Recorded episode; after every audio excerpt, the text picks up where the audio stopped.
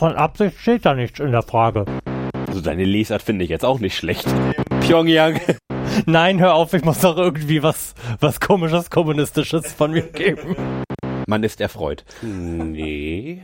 Okay. Oh. Ja, ne?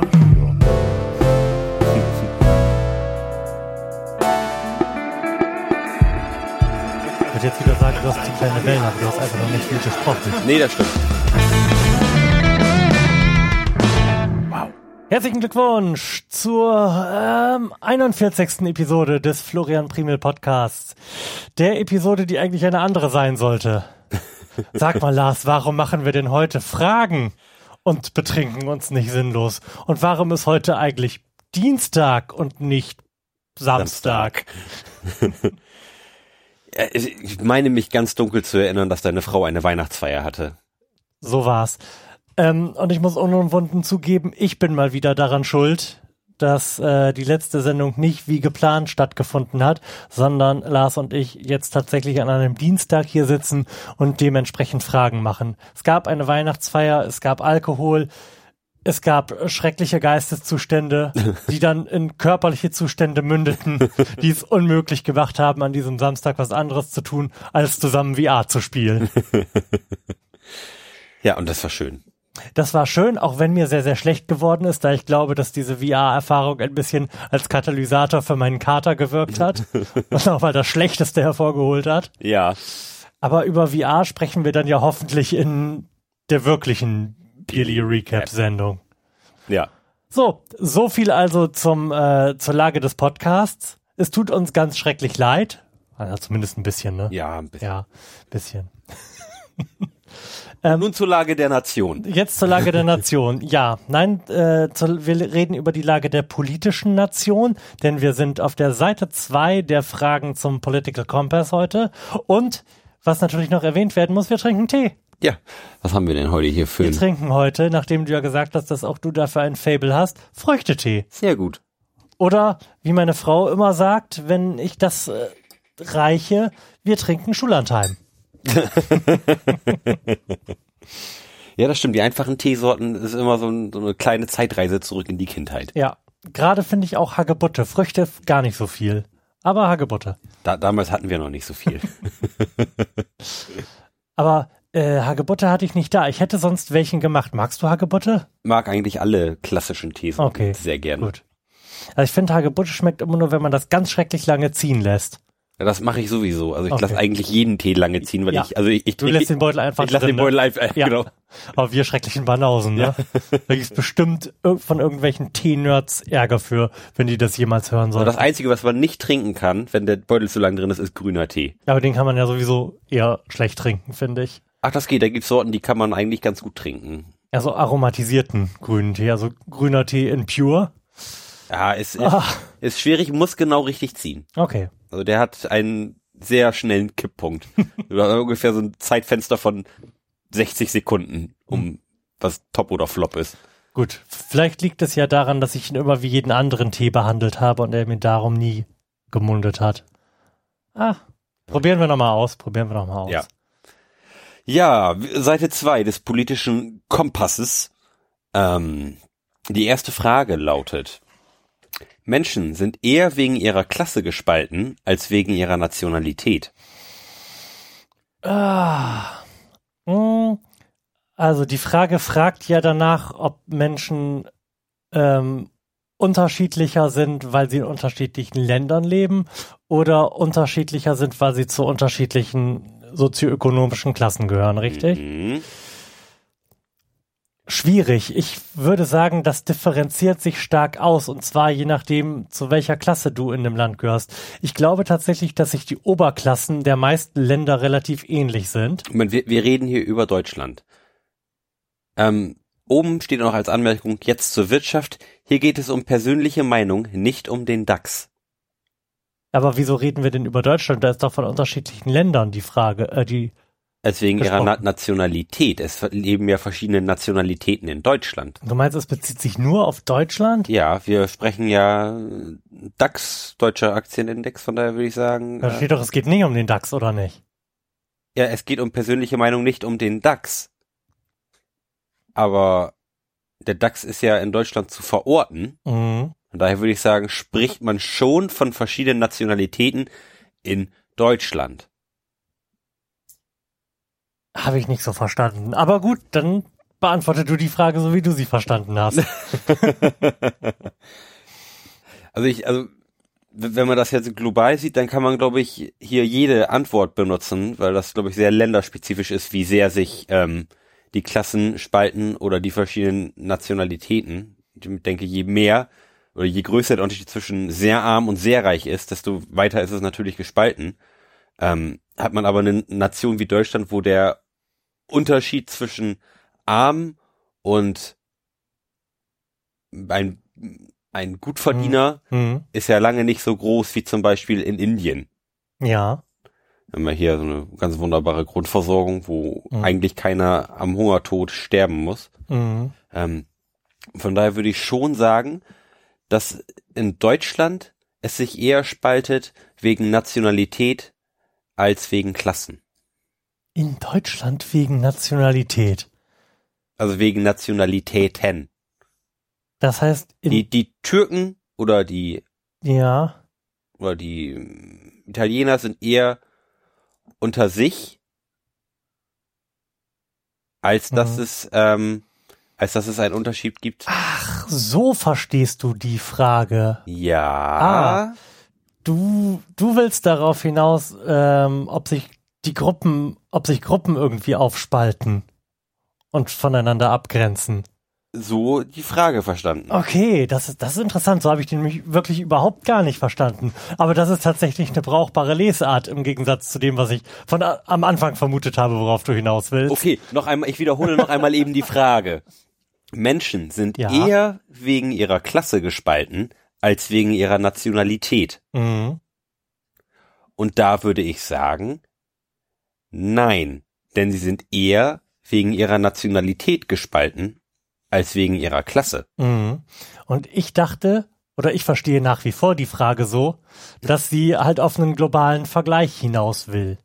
Hm. und danach schaut, ob äh, global betrachtet ähm, der Menschen eher ähm, sich von anderen unterscheiden wegen ihrer Nationalität. Hm. Also quasi der Vergleich zwischen dem gemeinen Amerikaner und dem gemeinen Inder. Ja, Oder ähm, ob der, die Unterschiede größer sind, über verschiedene Länder betrachtet, zwischen den verschiedenen Klassen. Aber auch deine Lesart gefällt mir. ja, also das sind jetzt, das sind jetzt zwei grundverschiedene Lesarten. Mhm.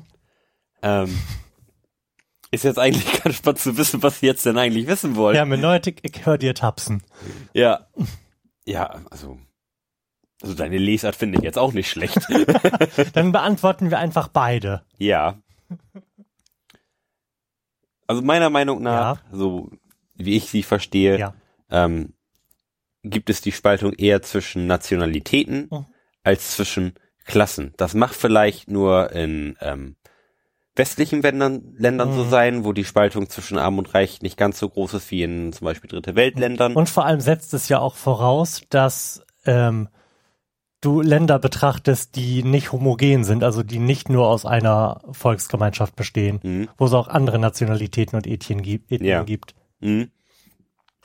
Ähm, das mag vielleicht mitunter daran liegen, dass wir hier auch äh, infrastrukturell ein bisschen besser Mhm. aufgestellt sind, so dass es hier auch einfach zu mehr Vermischung der Leute kommen kann. Du, du wohnst halt nicht nur auf dem Land Mhm. und du wohnst halt nicht nur in der Stadt. Du kannst halt beides machen. Du Mhm. kannst ähm, reisen. Du bist, du bist hier relativ frei. Du, es ist günstig zu reisen.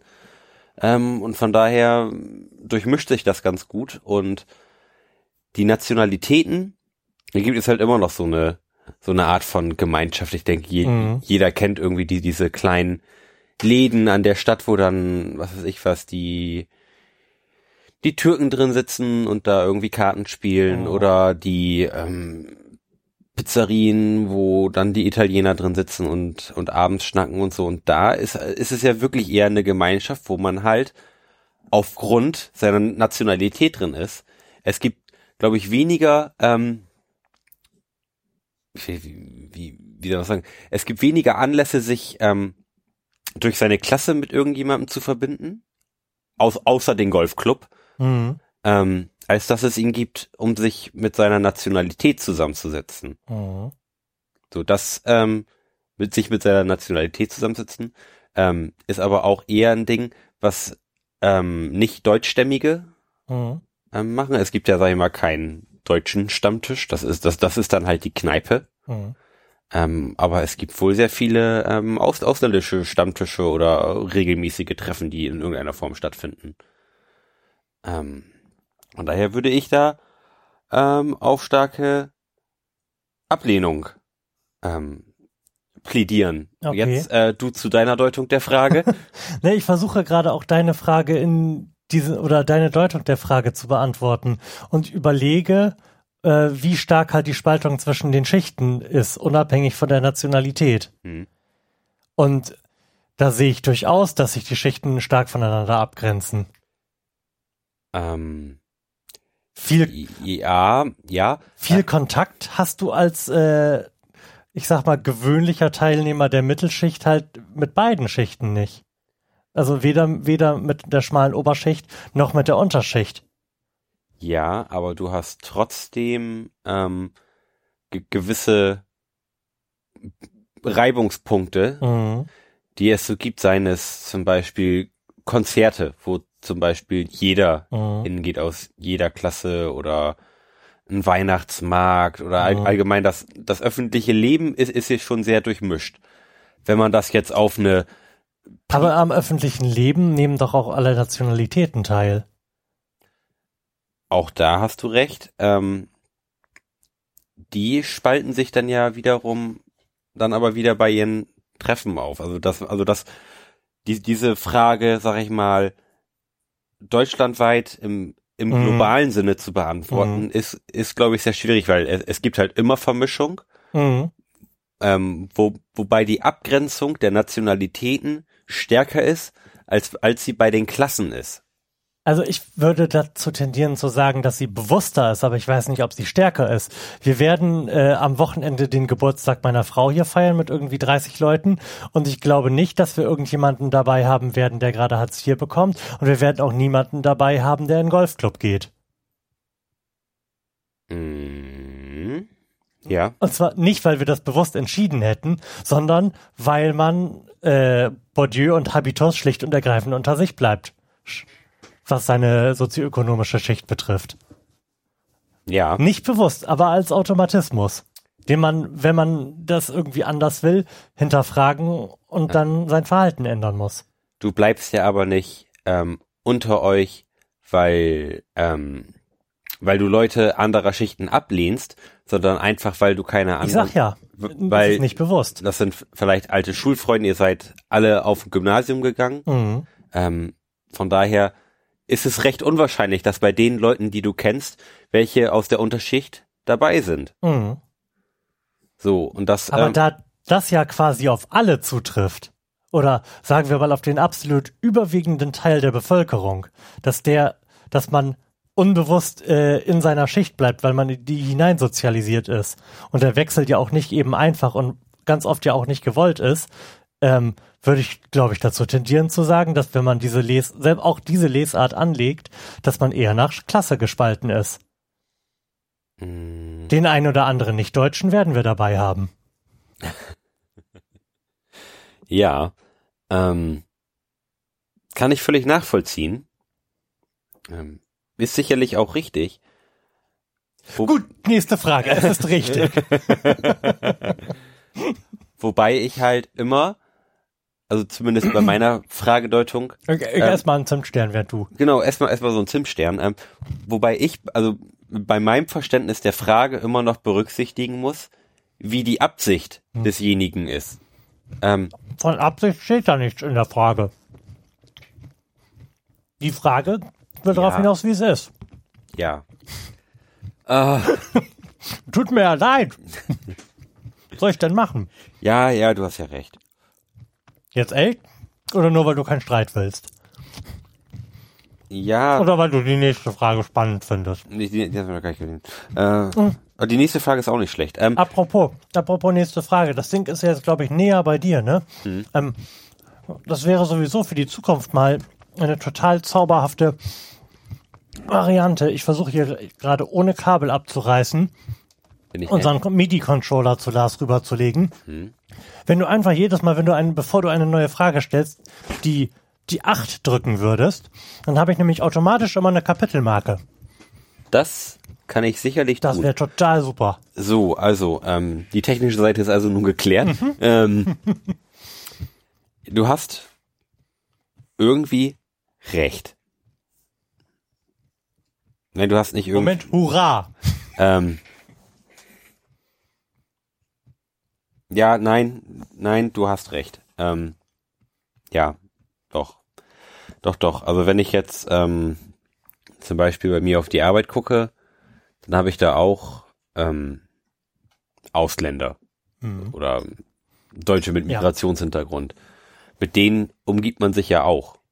Ähm, und das ist halt auch dann eher, Und die Wahrscheinlichkeit ist wahrscheinlich größer, dass du mit, mit dem Ausländer ein Bier trinken gehst, als dass du mit, ich weiß, ihr seid keine AG, aber mit dem Vorstandsvorsitzenden ein Bier trinken gehst. ja, genau. Ähm, von daher hast du irgendwie schon recht. Ich glaube, ich habe das im, im zu klein betrachtet, im, in einem zu kleinen Maßstab. Ja, wir mussten ja auch erstmal klären, worum es bei der Frage geht. Ja. Ja, ähm, wir könnten auch noch deine dritte, ähm, deine dritte Möglichkeit. Ja, da bin ich mir aber jetzt inzwischen auch nicht mehr sicher, ob das die korrekte Lesart ist. Das da wollte ich ja ich nicht. zwischen den verschiedenen Ländern unterscheiden. Hm.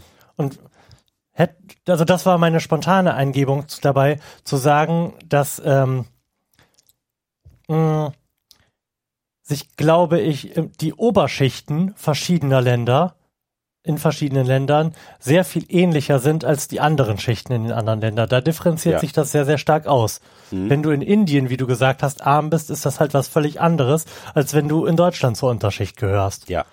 Während äh, der, während, wie Der, heißt Stink, der? der Stinkreiche. Naja, ich wollte jetzt nicht der Stinkreiche sagen, ich wollte sagen, während äh, Anshu Jain, der, ich weiß nicht, ist, der ist der CEO der immer noch CEO der Deutschen Bank?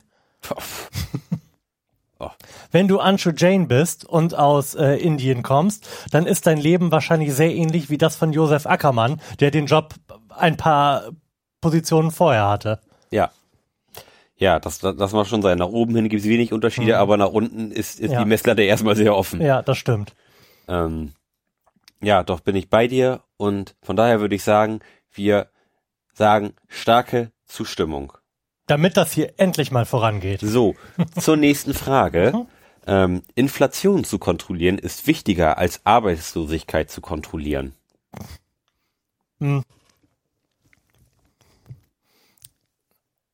Erstmal müsste ich jetzt, glaube ich, mal länger überlegen, warum das Gegenpole sein sollten. Hm, Ich glaube, das war mal so, dass das tatsächlich Gegenpole waren, dass du nur eines dieser beiden Ziele haben konntest. Heutzutage, nach der großen Finanzkrise, kannst du ja keins der beiden mehr haben. ja, ist, ist doch praktisch so, oder? Nach, nach der Politik, die die Notenbank im Moment fahren, müssten wir eine absurd hohe Inflation haben. Mhm. Haben wir aber nicht. Ja. Und äh, so richtig viel in Sachen Arbeitslosigkeit hat's aber auch nicht geändert. Nee, und da sind wir, ja finde ich, so, so wie ich das sehe, eigentlich seit Jahren auf einem recht guten Level. Also wenn du, wenn man in Deutschland lebt. Ja, ja, also ich, also ich gehe da, Überall anders ist es scheiße. ja, also ich gehe davon Ja, aus, okay, dass okay. da, diese ganzen Wirtschaftsfragen sich nur um Deutschland drehen. Okay, Und, da, und das betrifft jetzt okay. alle Fragen, die wir heute beantworten. Aber kann man, macht das Sinn, Wirtschaftsfragen heutzutage mit dem Fokus zu beantworten, dass es nur um Deutschland geht? Äh, hier steht, es geht um persönliche Meinung, nicht um den DAX. Und das, ist- das ist halt das, was mich dazu verleitet, zu glauben, dass es sich um die deutsche Wirtschaft dreht. Wahrscheinlich, wahrscheinlich würde da stehen, wenn wir nicht die deutsche Version spielen würden, dass äh, es um Nasdaq. persönliche Meinungen geht und nicht um den Dow Jones. Ja. Aber gut, wir können auch alle Fragen immer zweimal beantworten. Dann haben wir länger was davon. Ja, dann Okay, machen wir ähm, heute die halbe Seite. Man kann also, wir versuchen erstmal äh, den Sinn der Frage irgendwie auseinanderzunehmen. Entweder Arbeitslosigkeit kontrollieren oder Inflation.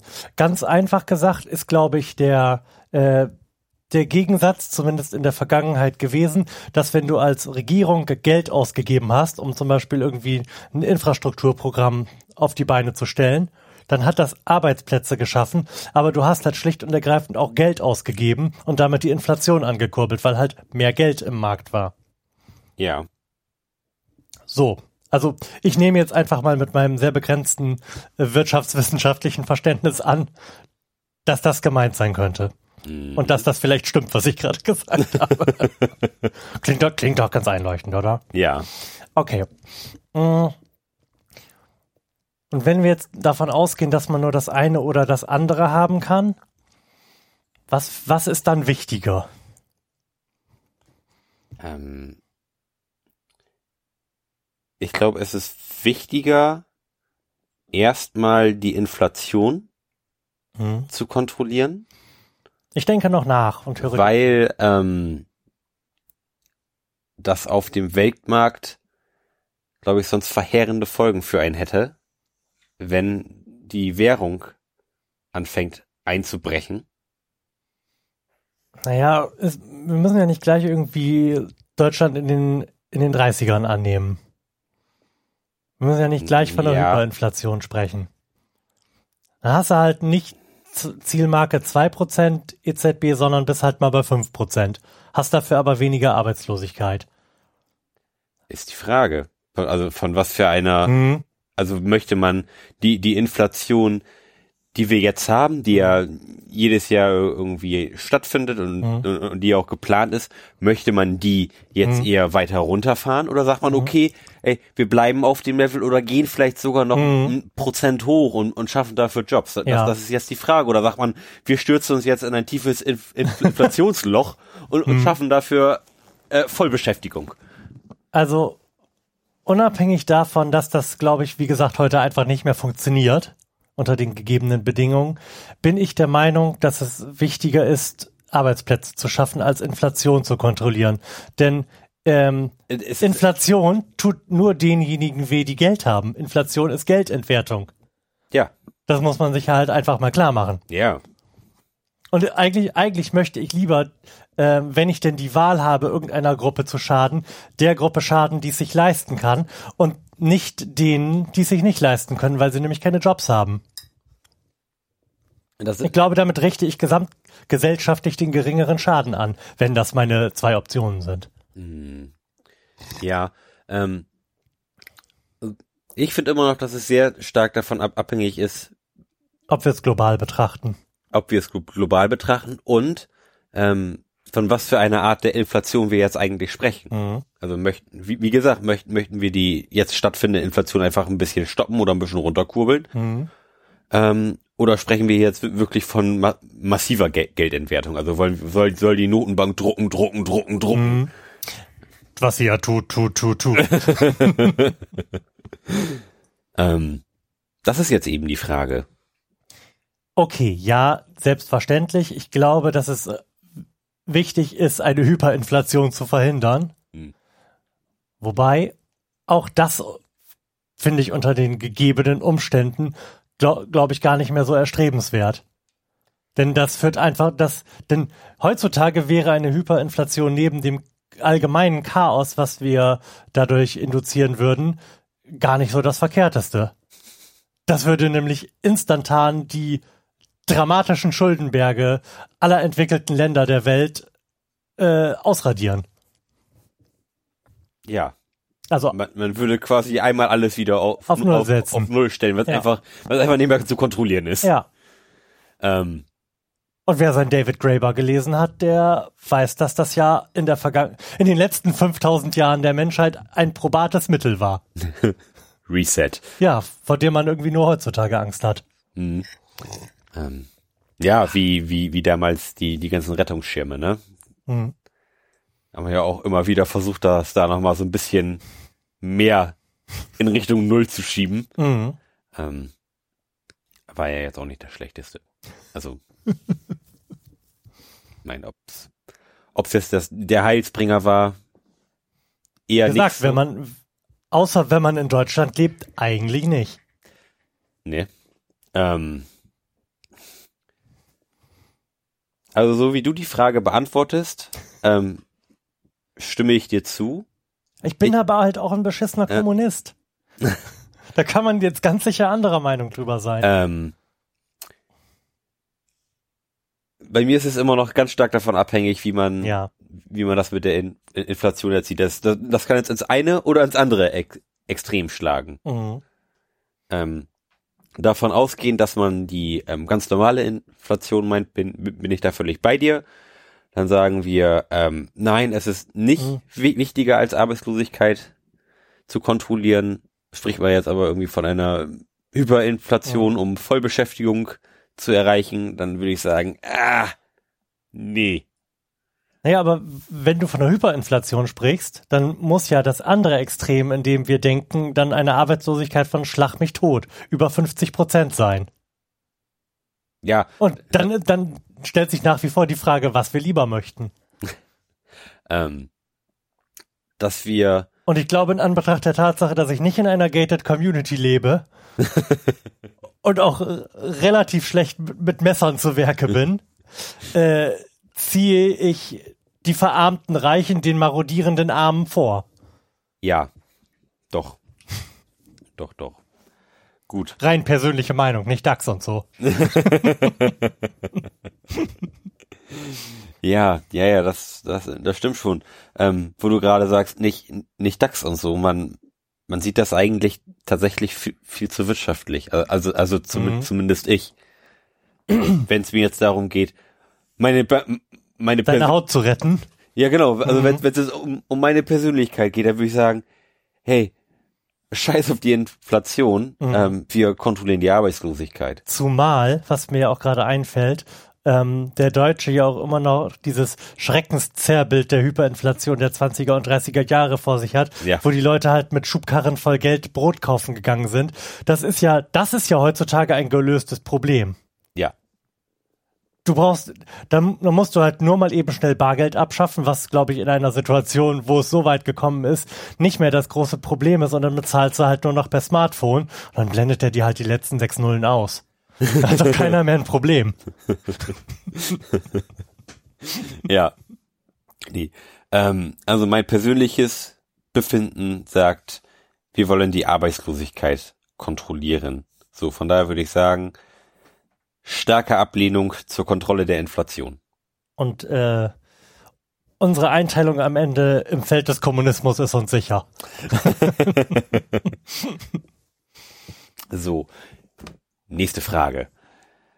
Ähm, ba, ba, ba. Weil man nicht darauf vertrauen kann, dass Unternehmen freiwillig die Umwelt schützen, muss man sie schärfer regulieren. Ja. ne?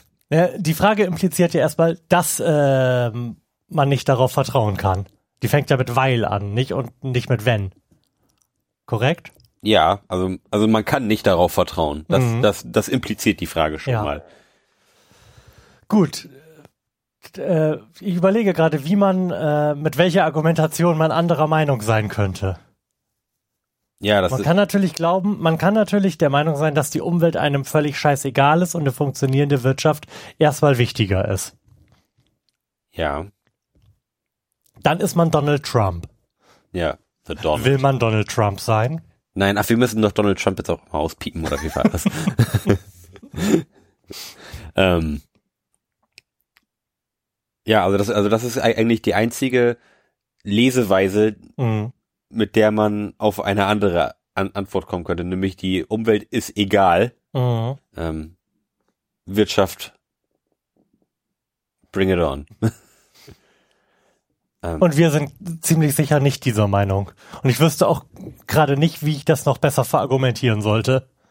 nee, ähm, Gut, du, du kannst natürlich der Meinung sein, dass sich das alles wieder von selbst reguliert, dass die Umwelt schon total super, ja, die Umwelt die kriegt das total ist, super ist hin. Super dahin. Das mit dem Waldsterben, was in den 80ern prophezeit wurde, ist ja nicht passiert. Das Ozonloch ist auch wieder dicht. Und Global Warming ist halt ein Hoax der Chinesen. Ja. Der Meinung kann man ja sein. Dann beantwortet man die Frage anders. Ja. Und ich glaube tatsächlich, dass der ein oder andere bei diesem Test die Frage anders beantworten wird. Das macht, das macht durchaus passieren. Das sind aber Idioten. Nächste Frage. Ähm, wo, wobei man ja sagen muss, Ähm, viele Unternehmen brüsten sich da jetzt damit, besonders ähm, Mhm. um, umweltfreundlich zu sein. Ist jetzt aber die Frage, rührt das daraus, da, dass das staatlich kontrolliert ist? Mhm. Oder ähm, ist das tatsächlich ein Schritt in mehr Achtsamkeit ähm, gegenüber Mutter Natur? Das ist halt die Frage. Ähm, ist Umweltbewusstsein jetzt sexy geworden oder ist es ähm, zwangsversexied worden, ähm, weil der Staat das gerne so hätte und Mhm. man macht daraus jetzt ein Marketing-Ding. Ich, also, ich denke, es ist ein Marketing-Ding. Es ist erstens ein Marketing-Ding und äh, zweitens äh, wird es natürlich stimmen, in, äh, mit gewissen Einschränkungen, und die will ich ausführen, dass viele Unternehmen in den westlichen Ländern sehr viel grüner geworden sind, denn die haben einfach nur die Umweltschäden in andere Länder ausgelagert. Wir holzen ja hier nicht den Regenwald ab, um Kohle zu fördern. Ja. Aber trotzdem verkauft RWE hier Strom aus Kohle. Und Ja. macht diese coolen, äh, wir sind jetzt so grün Werbespots. Hm. Und Ja. Ich glaube, das ist in sehr vielen Bereichen passiert. Wir haben ja. ja hier auch keine Kinderarbeit mehr. Nee, das ist jetzt auch woanders. Siehst du? Ähm, ja. Von daher würde ich sagen, einigen wir uns auf starke Zustimmung mhm. und können uns so eigentlich auch fast schon wieder auf den Weg zur nächsten Frage machen. Sehe ich das richtig? Heizen hier wieder. Wir haben wieder mit der ersten Frage sehr viel Zeit vertrödelt, Ja. aber sind bei allen anderen Fragen schnell, dann hau mal rein. So, ähm, die nächste Frage ist quasi ein Zitat. Jeder tut so viel er kann, jeder nimmt so viel er braucht. Ist eine grundsätzlich gute Idee. Ihr hört uns denken. Ah, Das ist ja, glaube ich, wieder schlecht übersetzt, äh, quasi der Leitspruch der DDR. Also jeder nach seinen Fähigkeiten, jeder nach seinen Bedürfnissen. mhm. Heißt das im Original, wenn mich nicht alles täuscht. Ja, Und ich halte das für eine sehr, sehr schlechte Idee, weil sie auf einem positiven Menschenbild basiert. das wollte ich gerade sagen. Und damit ist man äh, absolut verloren mit einem positiven Menschenbild. ja, das, das wird vermutlich nicht fruchten, weil nicht jeder so viel tut, wie er kann. Richtig. Und Andersrum, wenn, wenn ich theoretisch so viel tun würde, wie ich könnte, dann Mhm. würde ich wahrscheinlich 18 Stunden am Tag arbeiten, weil Mhm. Weil es halt in meinem Alter körperlich noch möglich ist. Mhm. Habe ich aber gar nicht so Bock drauf. Also muss ich jetzt einfach mal so sagen. Ja, und worauf du vor allem ja keinen Bock hättest, ist nur so viel zu nehmen, wie du brauchst. Ja, ähm, zumal das, das wird dann natürlich eine sehr, also wenn, wenn alle das ähm, achtsam befolgen würden, dann, dann, dann wäre das ja eine sehr Mhm. ähm, ungleiche Verteilung durch die Altersschichten. Die jungen Leute würden sehr viel arbeiten, weil, weil es eben geht, Mhm. und die Älteren würden mehr nehmen, Mhm. weil sie mehr Freizeit haben und weil sie dann dementsprechend ein, einfach mehr brauchen. Ah, dann ist das also alles wie heute. Ja. nur schlimmer, also nur potenziert. Mhm. Ähm, also es ist ein ganz wunderbarer Gedanke. Aber er funktioniert nicht, weil Aber die er Leute wird leider niemals nicht so gut funktionieren. Mhm. Ist die Frage, kriegen, kriegen wir eine Gesellschaft herbeifantasiert, in der das funktioniert, in der der Einzelne so achtsam und genügsam ist? Nein. Das, Ich befürchte es auch das fast. wird es in keiner Bevölkerung geben, die größer als ein indonesischer Stamm von 50 Personen ist. Da mag das vielleicht funktionieren, Mhm.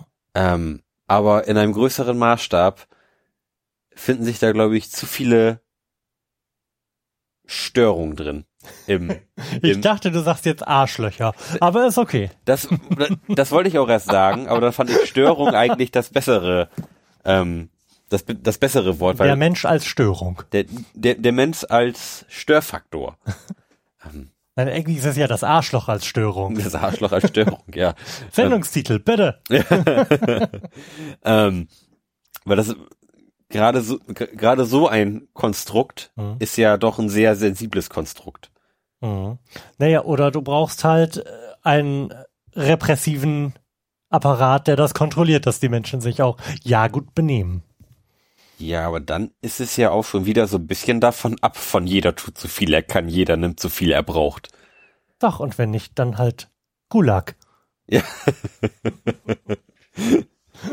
Das, das klingt dann aber plötzlich gar nicht mehr so nach Love, Peace und Happiness. Das klingt dann eher nach kommunistisches Arbeitslager. Ja. Und am Ende Und, krieg, und so und, lief's ja auch. und am Ende kriegst du halt zugeteilt, wie viel du zu brauchen hast. Ja. So. Bitte.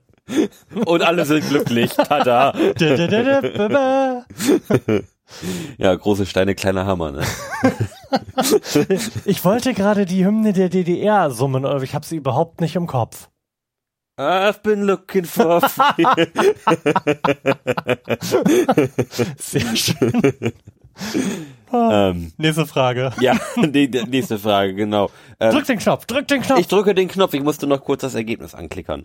ähm, es ist ein Armutszeugnis an unserer Gesellschaft, dass grundlegende Dinge wie Trinkwasser nun ein abgefülltes Markenkonsumprodukt ist.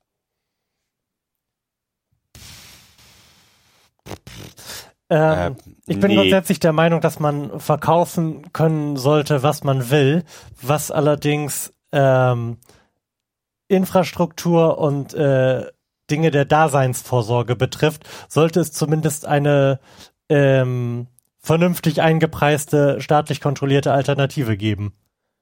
Ich bin der Meinung, dass äh, Leitungswasser zu einem, äh, an dem niemand äh, sich bereichert, aus dem Wasserhahn kommen sollte. Trotzdem sollte jeder, wenn er denn möchte, äh, sprudelndes, bei Mondschein levitiertes Wasser für 40 Euro in kleinen Dosen verkaufen dürfen. Ja, natürlich. Ähm, von daher, also ich, ich finde es auch, nicht verwerflich, dass man Fidschi-Wasser kaufen kann für neun Euro der Liter. Ähm, wir haben, wir haben ja eine Alternative und die heißt Ja. einfach Leitungswasser. Ja. Fertig. Und wenn man da gerne noch ein bisschen Blub rein haben will, dann kauft man sich noch einen Soda-Stream. und dann ist da auch noch ein bisschen Blub drin. Mhm. So, und schon hat jeder sehr, sehr günstiges Trinkwasser. Denke, nirgendwo in Deutschland muss man Angst haben, krank zu werden, weil man Leitungswasser trinkt. Mhm. Denke, so weit sind wir inzwischen. Ja. Ähm, ist, ist die Frage, ob die Frage, So gemeint ist? mh, weil grundlegende Dinge, ähm, grundlegende Dinge, Ah, Wasser finde ich schon relativ grundlegend. Oder worauf willst du jetzt hinaus? ähm, es gibt ja auch noch grundlegende Dinge abseits von Wasser. Mhm. Wir, wir sterben ja auch, wenn wir jetzt nichts essen. Mhm. Ähm, es, Okay, ja. ähm, wobei ich nicht sehe, wie eine so vielfältige Nahrungsversorgung in staatlicher Hand liegen kann. Ja. Eher Ähm, schlecht. Wenn man das sehr rudimentär halten möchte, mit Bohneneintopf und Wasser, dann ja, dann kann das in staatlicher Hand liegen, aber Mhm. nicht, wenn wir so ein breit gefächertes Angebot haben möchten, wie wir es heute gewöhnt sind. Mhm. Stellt sich jetzt natürlich die Frage, ob wir dieses breit gefächerte Angebot in der Form haben wollen und gutheißen. Ich find's toll. Es gibt so unfassbar viel Scheiß zu kaufen. Aber gut, ich habe ja am Anfang gesagt, jeder darf verkaufen, was er will. Ja. Dann darf's halt auch äh, 99 Cent Tiefkühlpizza verkaufen, die im Wesentlichen nur Sägespänen besteht.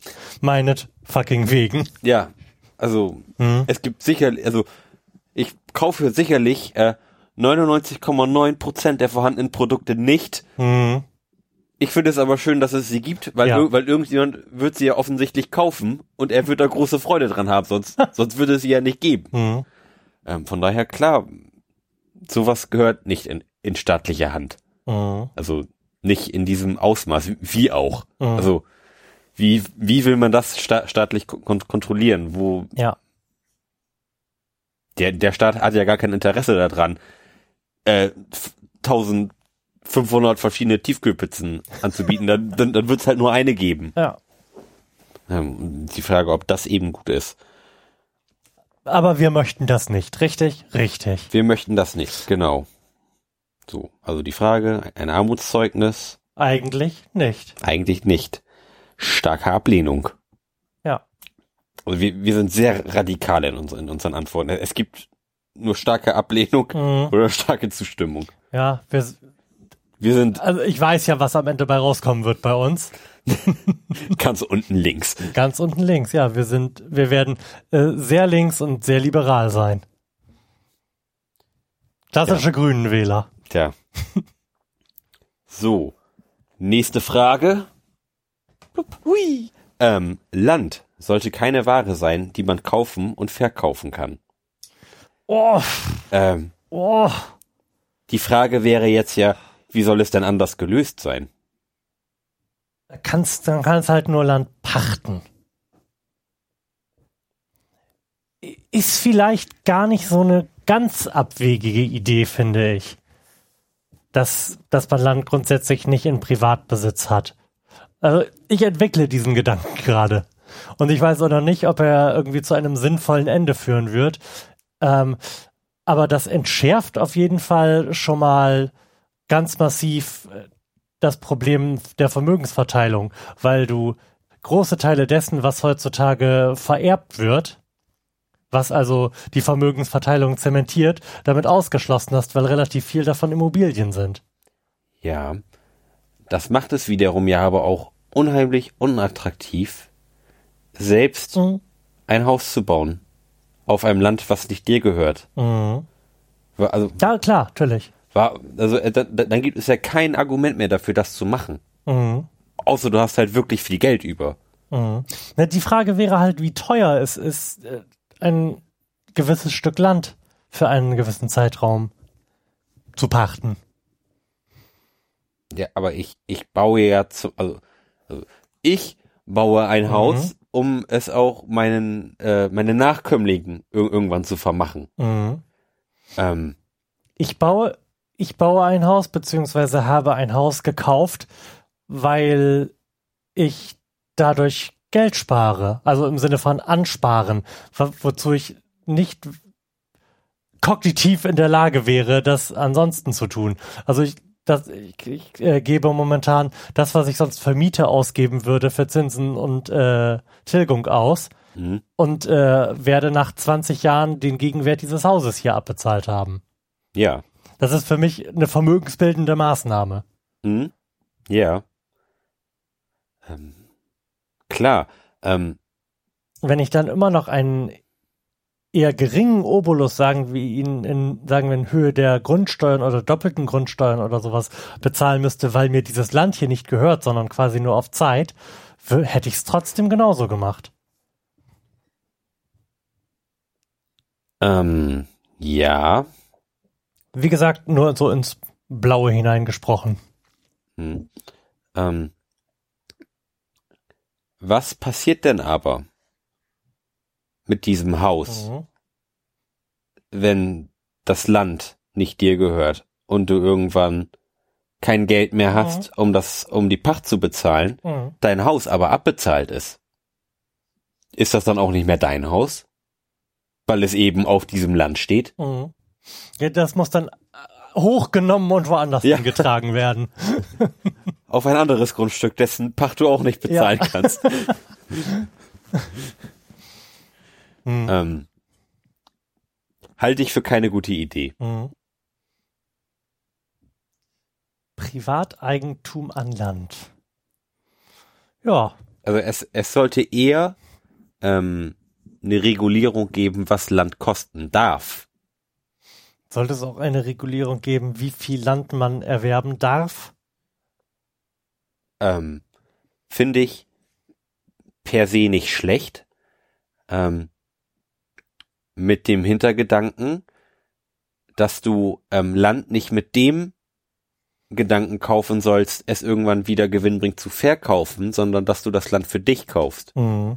Das muss dann halt, keine Ahnung, du darfst dann halt, was weiß ich, was ein Hektar kaufen. Mhm.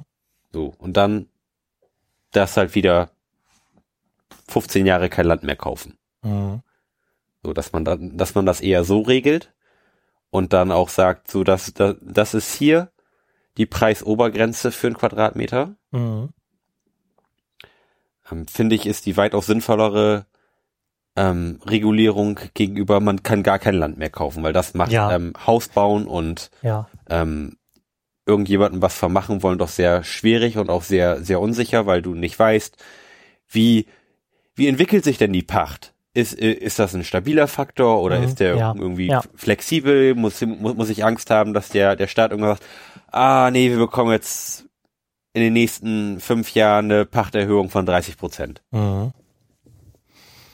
So. Wie ist es denn heutzutage geregelt? Ich kann heutzutage prinzipiell alles Land kaufen, was ich möchte. Ja.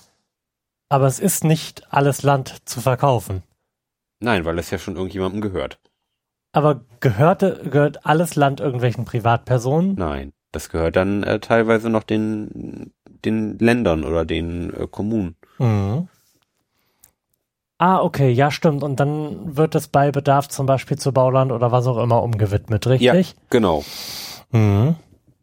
Das sind teilweise sehr starre Prozesse. Mhm. Ich erinnere mich zum Beispiel hier in, in Delmhorst gi- gibt es auch viel, viel Land, was ähm, Leute, Leute schon vor Jahrzehnten ge, gekauft Mhm. haben, ähm, in der Vorahnung, dass es in Kürze zu Bauland werden möchte, Mhm. die aber schon seit 20 Jahren auf einem Land rumsitzen, wo, wo sie leider überhaupt nichts mitmachen können, außer es einfach stehen zu haben und zu hoffen, dass es vielleicht irgendwann Bauland wird und dann der Quadratmeterpreis plötzlich äh, um. Ja. den Faktor 500 gestiegen ist.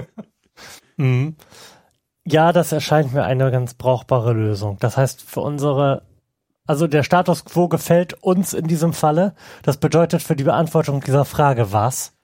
Land sollte keine Ware sein, die man kaufen kann und verkaufen. Da sind wir für starke Ablehnung, weil man sie nämlich kaufen und verkaufen können sollte. In gewissen Grenzen. Also sind wir eher bei normaler Ablehnung. Würde ich jetzt fast sagen, ja. Da sind wir weich geworden. ja. Aber auch das erste Mal jetzt, ne? Ja. Ja, pa passt ganz gut, da ich mit meinen dicken Wurstfingern gerade sowieso Ablehnung angeklickt habe und auch anscheinend nicht mehr in der Lage bin, starke Ablehnung zu wählen. Ähm, nächste Frage. Es ist bedauerlich, dass Menschen persönliche Reichtümer anhäufen können, indem sie einfach Geld manipulieren und nichts zu ihrer Gesellschaft beitragen. Wenn dem so ist, ist das natürlich bedauerlich, aber wir müssen, glaube ich, an dieser Stelle wieder elaborieren, richtig? Ähm, was heißt denn Geld manipulieren? Richtig. Genau das nämlich. Also auch da muss ja in irgendeiner Weise etwas passieren. Also die, die Leute haben ja nicht einfach 100 Millionen Euro auf dem Konto und sitzen einfach rum Mhm. und ma machen nichts mit dem Geld und es wird einfach mehr. Mhm. Also signifikant mehr abseits äh, von den ganz normalen Zinsen. Mhm. Ist das mit Geld manipulieren gemeint? Aber das ist ja nicht Geld Nee, manipulieren. eben. Geld manipulieren ist halt irgendwie das, was die Deutsche Bank tut, wenn sie irgendwelche äh, Zinsindexe künstlich irgendwo hintreibt. Oder beziehungsweise nicht nur die Deutsche Bank, das war doch irgendwie vor ein paar Jahren ein größerer Skandal, in den diverse Bankhäuser. Äh, das, da, das hat sind. doch da, das hat doch dann zur äh, Krise geführt dadurch. nee, nee. Das, das war schon im Nachgang der Krise. Aber auch im Vorgang zu den Krisen wurden doch äh, die schlechten Pakete mit den guten zusammengeschnürt. Ja. was dazu Ja, ja, führte, klar. dass, dass die Bewertung äh, besser war, als sie eigentlich Mhm. hätte sein sollen, Mhm. was dann diese Blase irgendwann zum Platzen gebracht hat. Ist Ähm, das gemeint mit Geld manipulieren? Ist halt, ist halt die Frage, was, wa- was mit manipulieren jetzt überhaupt gemeint ist. Also, also du, du manipulierst ja nicht das Geld an sich, sondern du, äh, du, ich, ich, ich weiß gar nicht, wie, wie, wie man das ausdrücken soll. Du, Ich glaube, man kann das relativ Du- einfach machen an der Stelle. ja, also, also ich, ich versuche irgendwie das in, in Worte zu fassen, Mhm. was, was, was in meinem Geist rumschwirrt. Ähm, du bietest quasi eine Ware an oder eine Dienstleistung, Mhm. gibst vor, sie hätte einen besonderen Wert Mhm. und der Wert, den diese Dienstleistung oder Ware tatsächlich hat, ist weitaus geringer. Ja, Das, also das wäre für mich Manipulation, wenn man, wenn man, Richtig, wenn man jetzt im, im, im Börsensinn ja, denkt. aber das ist halt nicht Manipulation, sondern das ist Betrug und das ist auch schon verboten. Muss man ja jetzt auch einfach mal so sagen. Also, ähm, wenn, solange wir jetzt äh, keine tragfähige Definition für Manipulation hier finden, müssen wir ja davon ausgehen, dass damit nichts Illegales gemeint ist. Hm. im weitesten Sinne, weil ansonsten wäre es verboten und wäre halt auch im Sinne unserer Frage kein großes Problem. Ja, Oder es wäre halt ein Problem und dann müsste man die Gesetze ändern, was durchaus möglich ist. Mhm. Ähm, also in dieser Frage, äh, Mhm. ähm, persönliche Reichtümer anhäufen. Sie Geld manipulieren nichts zu ihrer Gesellschaft beitragen. Also, also selbst wenn sie nichts tun, tragen sie ja trotzdem durch ihre Steuern was zur Gesellschaft bei. Hm. Da sind aber doch viele auch sehr kreativ. Ja, ja klar. Ähm, aber auch die zahlen ja in irgendeinem Ausmaß Steuern. Oder handeln, wie gesagt, illegal. Ja, Dann ist das wieder nichts, was von der Frage erfasst wird. mhm, genau. So, ich, ich lese noch einmal kurz die Frage vor, um die einem immer noch mal wieder frisch in den Kopf zu spülen. Es ist bedauerlich, dass Menschen persönliche Reichtümer anhäufen können, indem sie einfach Geld manipulieren und nichts zu ihrer Gesellschaft beitragen. Ich Ähm, glaube, wir machen ähm, uns das viel zu kompliziert. unter und und unter der Prämisse, dass sie nichts tun und trotzdem mehr Geld bekommen, bin ich völlig bei der Frage und das ist bedauerlich. Wenn wir auch nicht wissen, wie genau das möglich sein soll. Ja. Sollte das möglich sein, ist es sehr bedauerlich. Mhm. Ähm, und von daher bin ich dabei starker Zustimmung, wenn man, wenn man sich das ein, mal eben einfach so einfach machen Ich möchte. finde, das haben wir wunderbar geklärt. Also Sehr in diesem gut. Falle Wir du. sind offiziell bei der nächsten Frage. ähm, Im Handel. ja, du. Kann ja nicht alles. Ja, kann ja nicht alles hier in, in Gänze beantworten. Ähm, Im Handel ist Protektionismus manchmal notwendig. Protektionismus ist ja immer nur das kluge Wort für Zoll, für Zölle. Ist ja jetzt die Frage. Gut, Zölle und äh, Subventionen. Also irgendwie den eigenen Markt vom anderen Markt abzuschirmen. Mhm. Und das, das sind ja nun die Mittel der Wahl, Zölle und Subventionen. Ja. Dann bin ich absolut der Meinung, dass das, wie, es, wie steht es in der Frage, auf jeden Fall erforderlich ist. Dass das manchmal und ich würde sogar sagen oft sinnvoll ist. Und ich bin auch der Meinung, öf viel öfter sinnvoll, als es heutzutage äh, durchgeführt wird. Ich wollte gerade sagen, also ich, ich denke, das ist grundsätzlich sehr sinnvoll, Mhm. wenn man eine Wirtschaft haben möchte, die ähm, auch für sich funktioniert und nicht, ob man nicht zwangsläufig ähm, nur noch ex exportieren muss oder nur importieren muss. Mhm. Ich bin vor allem auch der Meinung, dass es sinnvoll ist, nicht um die eigene Wirtschaft zu schützen, sondern um Menschen in schwächeren Wirtschaften zu schützen. Wenn wir zum Beispiel ähm, vernünftige und konsequent ähm, angelegte Zölle hätten für Waren aus Ländern, in denen es äh, sehr niedrige Sozial- und Umweltstandards gibt, dann würden wir halt den ganzen billigen Scheiß nicht kaufen können, der unter Menschen um unwürdigen Bedingungen hergestellt wird und bei dem, äh, bei denen die Umwelt zerstört wird. Ja. Ja. Die Frage, die sich jetzt stellt, ist natürlich, würde es den Menschen dann da noch schlechter gehen oder der Umwelt, weil nichts mehr passieren würde? Aber das glaube ich nicht. Ähm, das, das sind dann ja Sachen, die gehen dann ähm, ja eher in Richtung Wirtschaftssanktionen, ne? Den, ist, ein, ist ein Zoll eine Sanktion? ähm, Man könnte doch einen Automatismus schaffen, äh, völlig stumpf ähm, und nicht zu Ende gedacht, der die Höhe des Einfuhrzolls ähm, mit dem durchschnittlichen Gehalt eines Arbeiters in Land X korreliert. Hm, Bezahl deine Leute besser, hast keine Zölle mehr. ja, Dass das jetzt nicht der einzig glücklich machende Weg ist, sondern nu- nur ein Beispiel, ist klar, aber prinzipiell halte ich sowas für machbar und sinnvoll. ähm, das ist ja, glaube ich, auch gerade das, was ähm, momentan mit Nordkorea gemacht wird. Die haben jetzt ja auch wieder neue Wirtschaftssanktionen bekommen auf ihren Export und, und Import. Der Florian Priebel Podcast, Ihr Podcast für News aus dem Pyongyang. Land des großen Kim. Die haben wir auch jedes Mal, ne? Ja, ja da ist auch immer was los. ähm, äh, äh, ganz andere Sache. Wir haben ja, glaube ich, auch mal darüber gesprochen, dass man Kims Frau Mhm. seit Monaten nicht mehr gesehen ist. Sie ist seit acht, seit acht Monaten das erste Mal wieder gesehen worden. Ah, oh, okay. Man ist erfreut. ähm, die wurde also nicht von einem Flakgeschütze gerichtet. Aus welchen Gründen auch immer.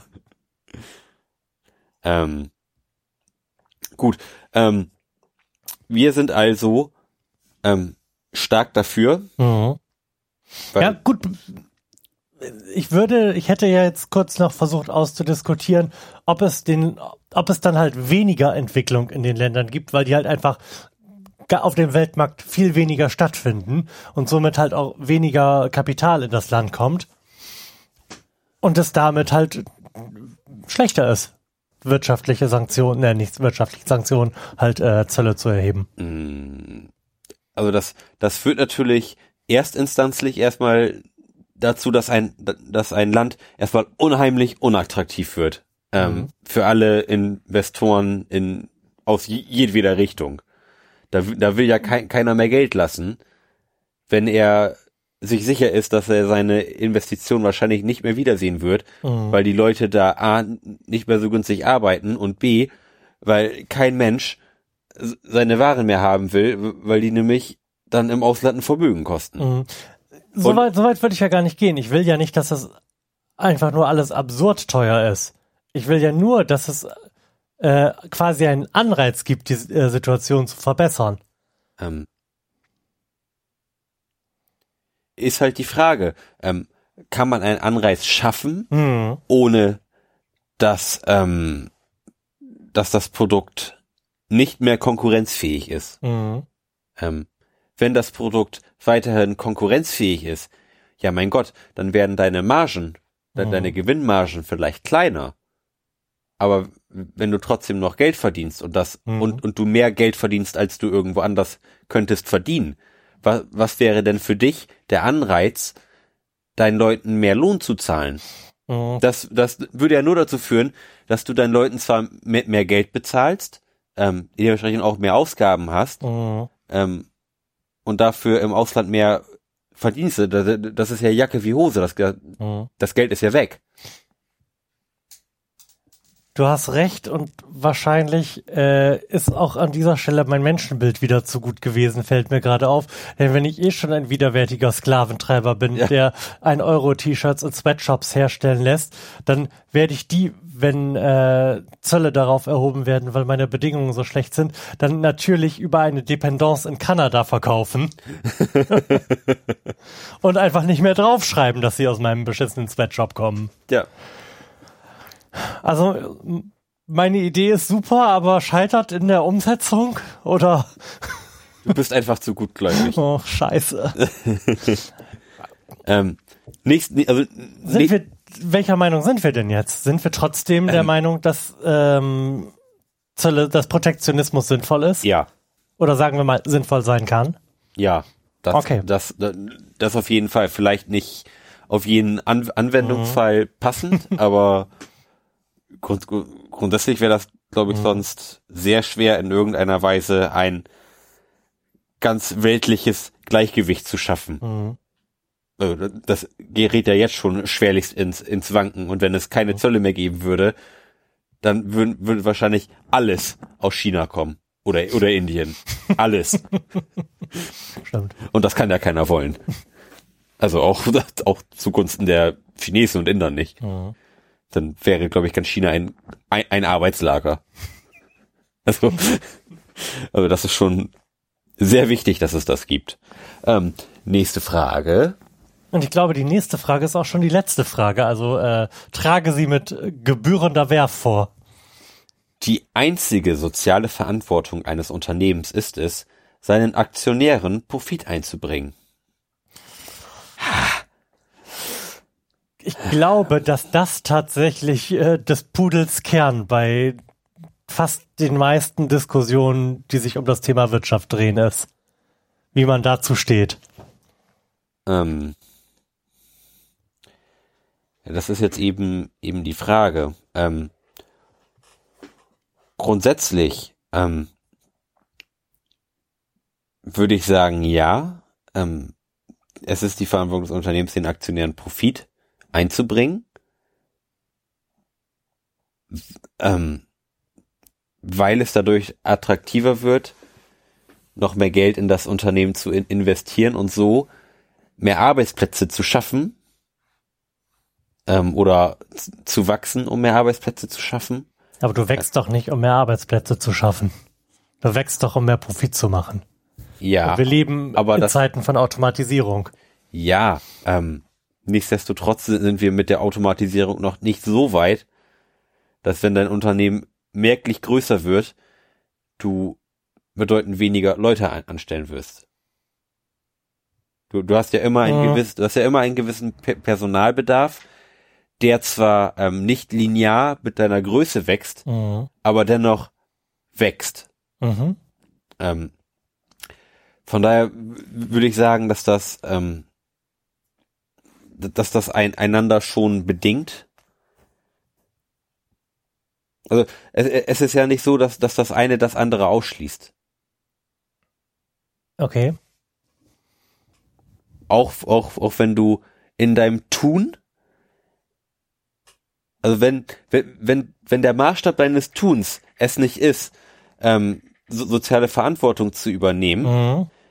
ähm, ist das, was am Ende dabei rauskommt, doch sehr ähnlich. Mhm. Also, du, du möchtest äh, gerade sagen, dass wenn Unternehmen sich so verhalten, dass sie im Wesentlichen ihren Aktionären mehr Profit bescheren, dass dann automatisch zu sowas wie sozialer Verantwortung oder dazu führt, dass sie sozialer Verantwortung gerecht werden.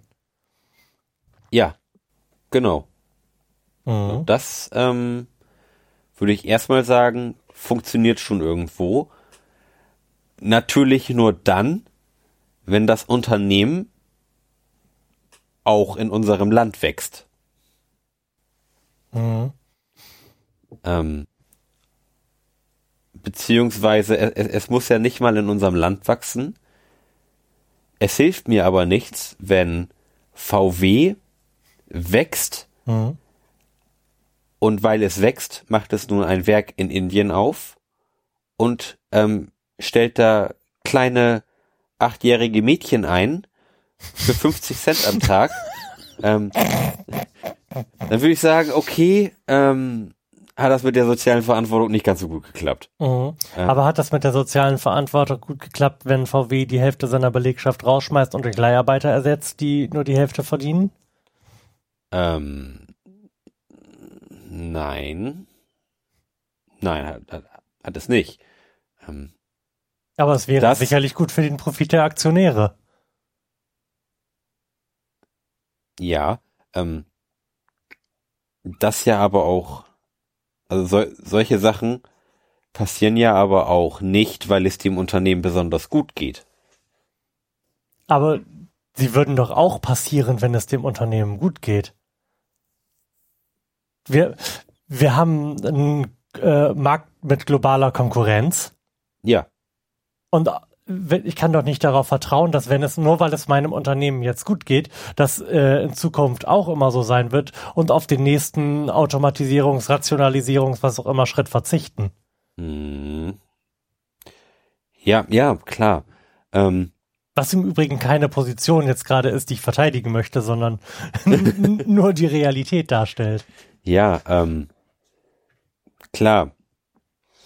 Nichtsdestotrotz glaube ich, dass es immer noch eine, eine Verhältnismäßigkeit gibt zwischen ähm, äh, Profit des Unternehmens und Angestellten. Also ich denke, wenn dein Profit steigt, wirst du auch mehr Angestellte brauchen. In irgendeiner Kannst, du- Form. kannst ja schlechter bezahlen. Ja. Könntest du.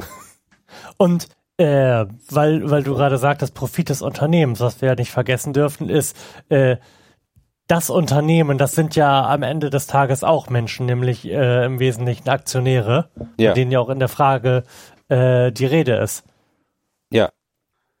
Und Und äh, da stellt sich dann wieder die Frage, wo, ob es da einen irgendeinen Tipping Point gibt, mh, wo äh, die Gewinne der einen im, den äh, Vorteil überwiegen und wieder auffressen, der gesamtgesellschaftlich durch Wachstum oder Rationalisierung erzielt wird.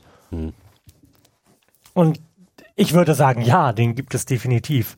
Den, den gibt es. Und vor allem, sollte ich erst ausreden nein, ich spreche weiter, ich habe dich unterbrochen. Und vor allem ähm, bin ich der Meinung, dass das äh, rein ethisch betrachtet keine valide Position ist, sich darauf zurückzuziehen, zu sagen, dass Unternehmen nur die Funktion haben, ihre Aktionäre reich zu machen, komme was wolle, solange sie keine Gesetze verletzen. Denn Unternehmen bewegen sich ja in der Gesellschaft und haben ja auch Forderungen an die Gesellschaft. Lobbyisten von Unternehmen äh, wirken daran mit, Gesetze so zu gestalten, dass sie davon profitieren. Egal, ob sie es schaffen oder nicht, wechselwirken sie an der Stelle mit der Gesellschaft, genauso wie sie es an der Stelle tun, wo sie ähm, ihre LKWs auf mit Steuern bezahlten Straßen fahren lassen. Und diesen Vorteil quasi zu nutzen, diese Interaktionsmöglichkeit mit der Gesellschaft, wenn es da aber dann darum geht, Verantwortung gegenüber der Gesellschaft zu zeigen, ähm, das zu negieren, das finde ich schwierig, rein ethisch betrachtet. Rein ethisch betrachtet äh, ist das schwierig, wa- was man aber nicht vergessen darf. Ohne Aktionäre wü- würde es das Unternehmen nicht geben. Ach so, es gibt also keine Unternehmen, die keine Aktiengesellschaften sind. Nein, äh, doch. Aber, aber in, in einem gewissen Maßstab ist es irgendwann einfach schwierig, das darzustellen. Mhm. Ähm, so, das ein, ein, ein, Finde ich, sehe ich nicht so. Das könnte man auch genossenschaftlich organisieren. Dann, dann sind die Aktionäre quasi einfach nur mehr Menschen. Und deine Belegschaft gehört dazu. Also ich glaube da nicht, dass das ein Skalierungsproblem ist, was sich nur auf diesem Wege lösen lässt. ähm, worauf ich eigentlich, worauf, Entschuldige. worauf ich eigentlich hinaus wollte. Nein, hör auf, ich muss doch irgendwie was, was komisches, kommunistisches von mir geben. Ähm, wenn man möchte, dass das Unternehmen etwas so Soziales für die Gesellschaft tut, Mhm. dann hat der Staat das gesetzlich festzulegen. Fertig. Ja, Alles Ja.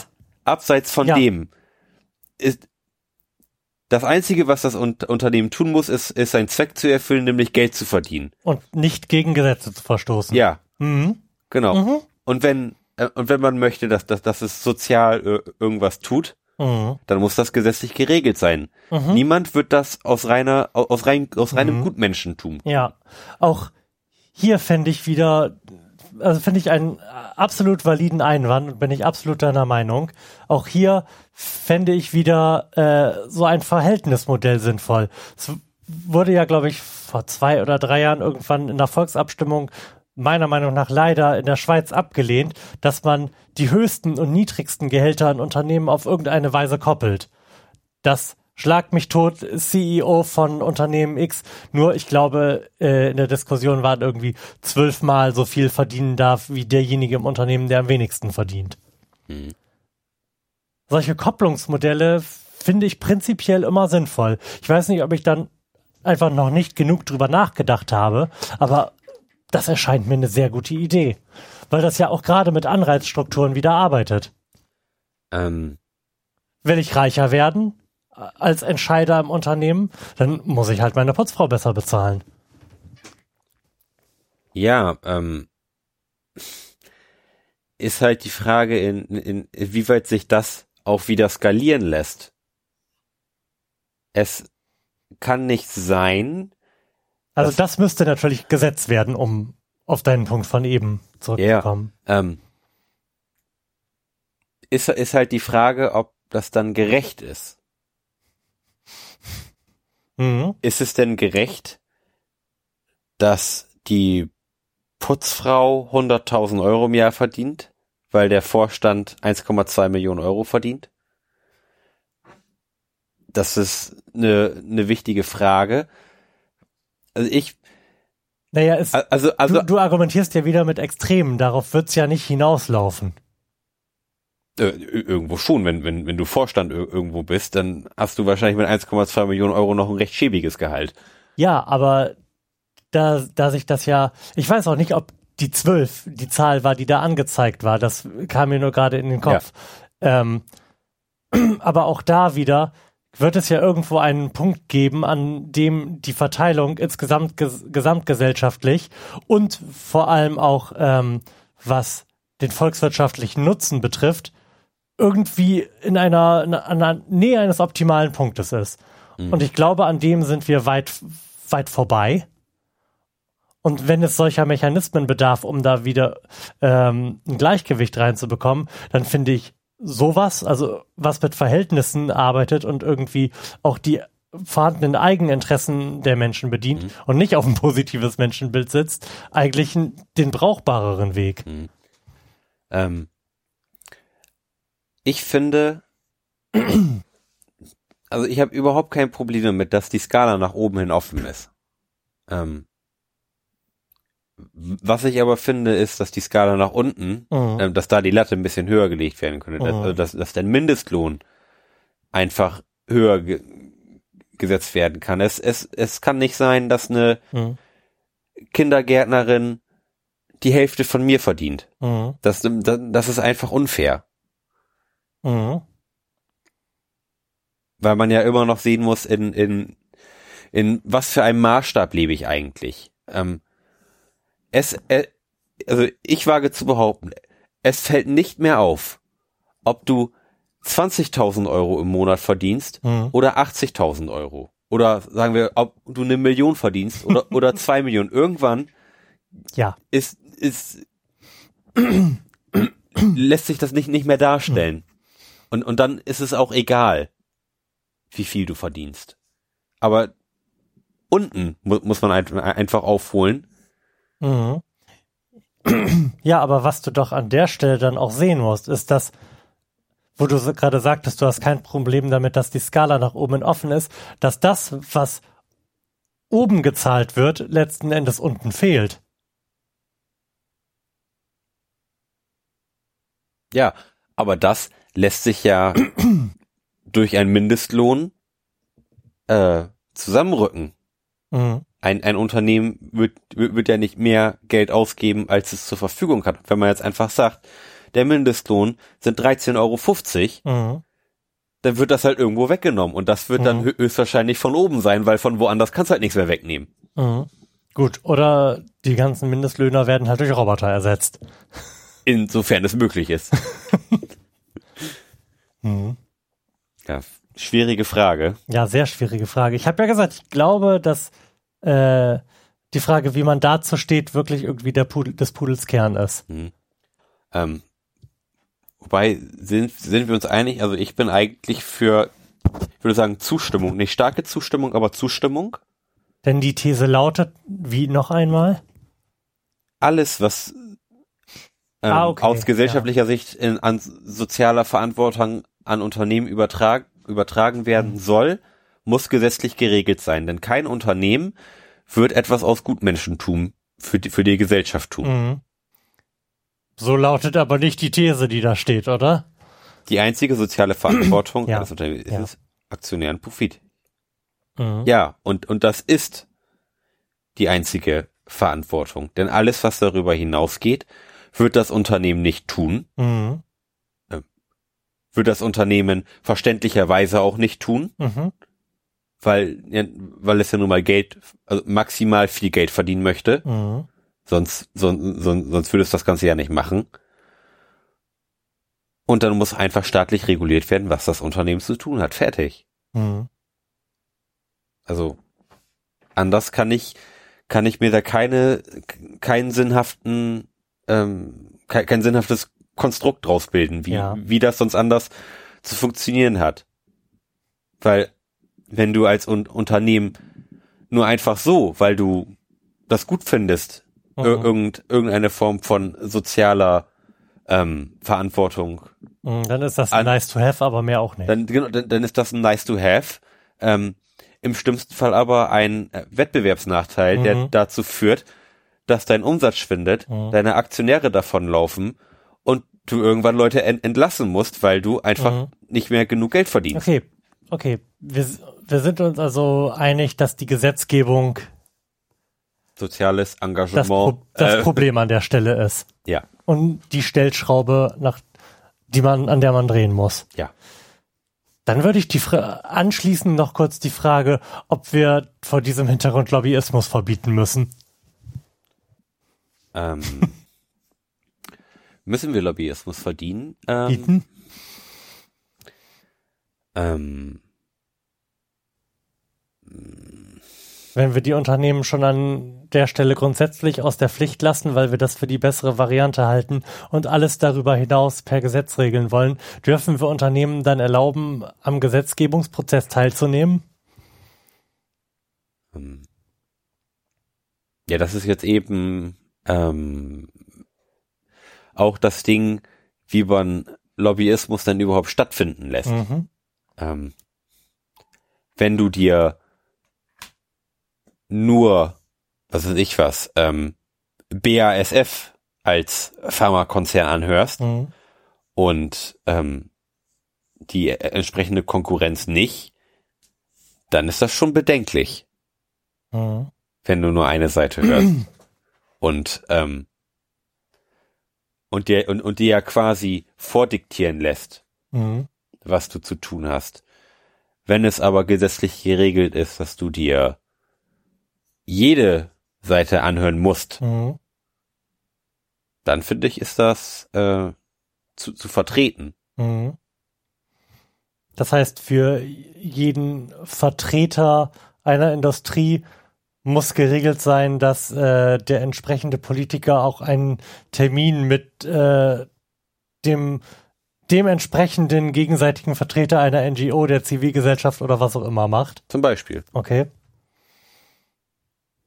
Oder, oder man, oder man muss sowas halt an andere Sachen koppeln. An, keine Ahnung, du hast jetzt mit den Lobbyisten der Atomenergie zu tun. Ja. Dann muss im gleichen Sinne auch was für die erneuerbaren Energien getan werden, was Mhm. das in, im gleichen Maße fördert oder ihnen im gleichen Maße ein Gehör verschafft. Mhm. Gut, aber dann redest du ja auch wieder nur mit, äh, ich sag mal, Industrievertretern oder Unternehmensvertretern. Musst du an den Tisch auch Greenpeace holen? Ähm, nein. Okay. Ähm, nein. Also rein emotional ja. ähm, aber was hat Greenpeace mit unserer Energiegewinnung zu tun? Ähm, nicht das Allermeiste. Mhm. Ähm, nächst, ni- nichtsdestotrotz ähm, gehört Aber das ist, das, es ist doch äh, ein Wahn anzunehmen, dass ähm, die, die Vertreter der erneuerbaren Energien und die Vertreter der Atomindustrie unterschiedliche Interessen hätten. Das sind doch dieselben Unternehmen. Beziehungsweise das eine ist die, eine Abspaltung vom anderen heutzutage. ja. Und alle wollen Geld verdienen. Mhm. Ähm, es ist aber genauso ein Wahn zu glauben, ähm, dass es in irgendeiner Weise konst konstruktiv ist, dann auch noch Greenpeace mit an den Tisch zu holen. Ähm, die haben, die haben dann gefälligst an irgendeinem anderen Tisch zu sitzen Mhm.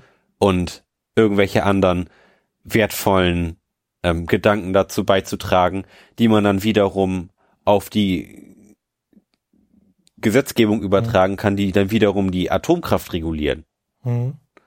Ähm, aber dass Greenpeace da direkt was mit zu tun hat, das sehe ich nicht so. Ja, jetzt sind wir ja schon irgendwie so weit anzunehmen, dass Gesetze zusammen mit den Lobbyisten gemacht werden, Was sie ja de facto auch werden. was sie ja de facto werden. Aber dann müssen doch auch alle, die sich irgendwie bemüßigt fühlen, dazu die Meinung zu haben, an den Tisch geholt werden oder nicht. Geht doch nicht. Es geht doch gerade explizit nicht nur ums Geld verdienen, sondern darum, wie wir ähm, gesellschaftliche Verantwortung organisieren. Und dann muss ich doch wiederum ins Unreine gesprochen, nicht nur den Vertreter der Atomindustrie und der Erneuerbaren am Tisch haben, sondern auch noch äh, einen Vertreter der Bürgerschaft des Bereichs, in dem das Atomkraftwerk gebaut werden soll, oder äh, äh, in dem Bereich, wo irgendwelche Solarkollektoren aufgestellt werden sollen und wahrscheinlich dann tatsächlich noch denjenigen von Greenpeace, weil der nämlich der Meinung ist, äh, dass das in ein Vogelschutzgebiet gebaut wird. Ja. Und irgendwann bist, bist, bist, bist du dann so weit, Mhm. dass du den Apparat lahmgelegt hast Ja. und nichts mehr entschieden Ja. wird. Also müssen wir doch Lobbyismus komplett verbieten? Ähm, Wir wollten ja gerade irgendwie eine Ja. Verhältnismäßigkeit herstellen Ja. und ich Ja. weiß halt nicht zwischen wem. Wo sind da die widerstreitenden Interessen? Und meistens sind sie ja tatsächlich irgendwie zwischen der Industrie oder den Unternehmen TM und der Zivilgesellschaft. ähm, Lobbyismus zu verbieten, Wird halt nicht funktionieren, dann findet's halt ich im gerade noch sagen, geheimeren statt. genau, dann, dann, dann, find, dann werden nämlich immer häufiger irgendwo Koffer mit 500.000 Euro drin gefunden und einen kleinen Zettel dabei. Mhm. Ähm, von daher finde ich das gut, dass man diese ähm, sehr grenzwertigen Machenschaften ähm, äh, in dem Sinne in, in staatliche Hand genommen hat, um das so ein bisschen Mhm. zu kontrollieren. Ähm, ja. Das, Wir, brauchen also mehr, im Wesentlichen mehr Transparenz. wir brauchen mehr Transparenz. Ja. Es muss vielleicht Ich muss wissen, welcher Industrievertreter wie oft mit welchem Politiker gesprochen hat. Ja, es muss, ja, also das, das muss zumindest prominenter sein. Ich, ich weiß gar nicht, ob, ob das nicht vielleicht schon öffentlich ist und man das irgendwo findet und ich einfach nur nie danach gesucht habe. Mhm. Ähm, von daher will, mag ich das, das jetzige System gar nicht anzweifeln, weil ich mir viel zu unsicher bin darin, wie, Mhm. wie es überhaupt Mhm. funktioniert. Ähm, es mag ja sein, dass das so ein super transparentes System ist. Ich mich aber mein Leben lang bislang viel zu wenig dafür interessiert Ja. habe, um Und, das äh, zu durchsteigen. Und das halt nicht äh, genug auf Buzzfeed ist. Ja, genau. Wahrscheinlich ist es so. Wahrscheinlich ist es wieder ein Problem der Aufmerksamkeitsökonomie. Ja. Was sagst du? Ja, ich sag, Haben war, heute geschafft? das war eine anstrengende Sendung. Wir haben tatsächlich, wir waren erstaunlich kontrovers gelegentlich, Mhm. was wir ja meistens irgendwie nicht haben, wenn es nicht gerade um Überwachung geht, Wo, worum es bestimmt auch noch gehen wird. Sicherlich. Ähm, ich danke dir, dass du da gewesen bist. Gerne. War ein ganz anregendes Gespräch und ich hoffe, beim nächsten Mal können wir alle unsere Versprechen einhalten und uns nach Star Wars wiedersehen. Ja, alles klar. Bis dann. Tschüss! Tschüss.